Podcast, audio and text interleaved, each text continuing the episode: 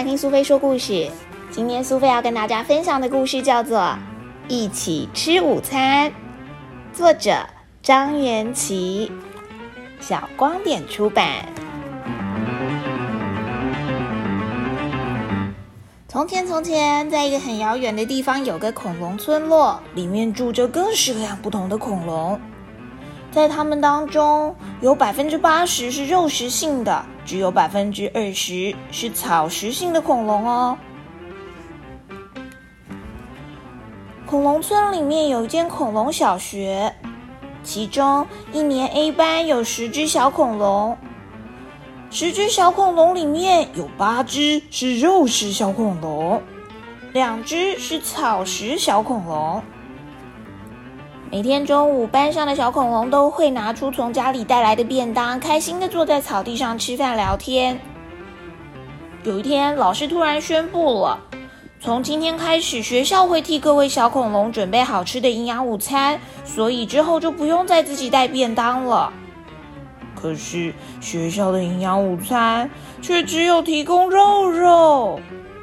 这让吃肉的小恐龙跟吃菜的小恐龙开始有了争执。小恐龙绿绿说：“它也想吃营养午餐，可是它们本来就只吃草。”可是吃肉的小恐龙萌萌却觉得，学校本来就应该提供肉肉啊，是吃草的小恐龙自己不吃的。只有两只吃草的小恐龙应该要自己带便当，吃肉的恐龙只想吃肉。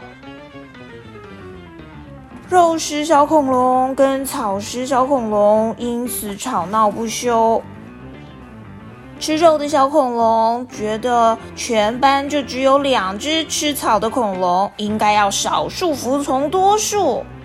可是吃草的小恐龙就觉得，为什么午餐这种事情全班需要投票呢？想吃肉就吃肉，想吃草就吃草啊！不过。肉食性的小恐龙萌萌，它坚持要投票，没办法跟其他的小恐龙享有一样的权利。草食小恐龙们觉得很难过、很沮丧。这个时候，班上人缘最好的肉食性小恐龙星星来了，他也觉得这么做对于吃草的小恐龙并不公平啊。于是他们就一起去找恐龙校长。恐龙校长听了，恍然大悟：“当然不能因为肉食小恐龙比较多，就忽略了草食小恐龙的权益。从明天开始，营养午餐也会准备草食给大家吃。终于，草食性的小恐龙也不用挨饿了。”因为隔天开始，营养午餐就开始提供蔬菜喽。绿绿跟其他的草食小恐龙都觉得很开心。到了午餐时间，不管是肉食性小恐龙还是草食性小恐龙，都可以开心的坐在一起吃饭了。萌萌远远的看着大家，想着他和恐龙朋友之间的友谊，到底会不会因此受到影响而不敢过去？观察了一阵子之后，吃肉的小恐龙萌萌发现这件事情其实根本就不会影响他们，而他也想继续跟朋友们在一起，所以就主动跟吃草的绿绿道歉和好了。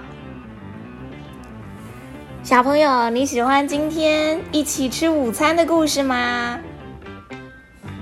吃肉的小恐龙跟吃草的小恐龙，大家都是恐龙好朋友。虽然很多事情是少数服从多数，可以用投票来解决，但有些事情，像是吃肉或是吃素，这就是个人的选择，不需要投票，也不需要跟随着别人。你可以有自己的想法，也可以有自己的喜好。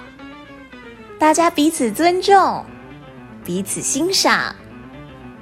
不只是小恐龙在学校吃午餐是这样哦，小朋友你在学校里面跟其他的小朋友在一起，也要这样子才好哦。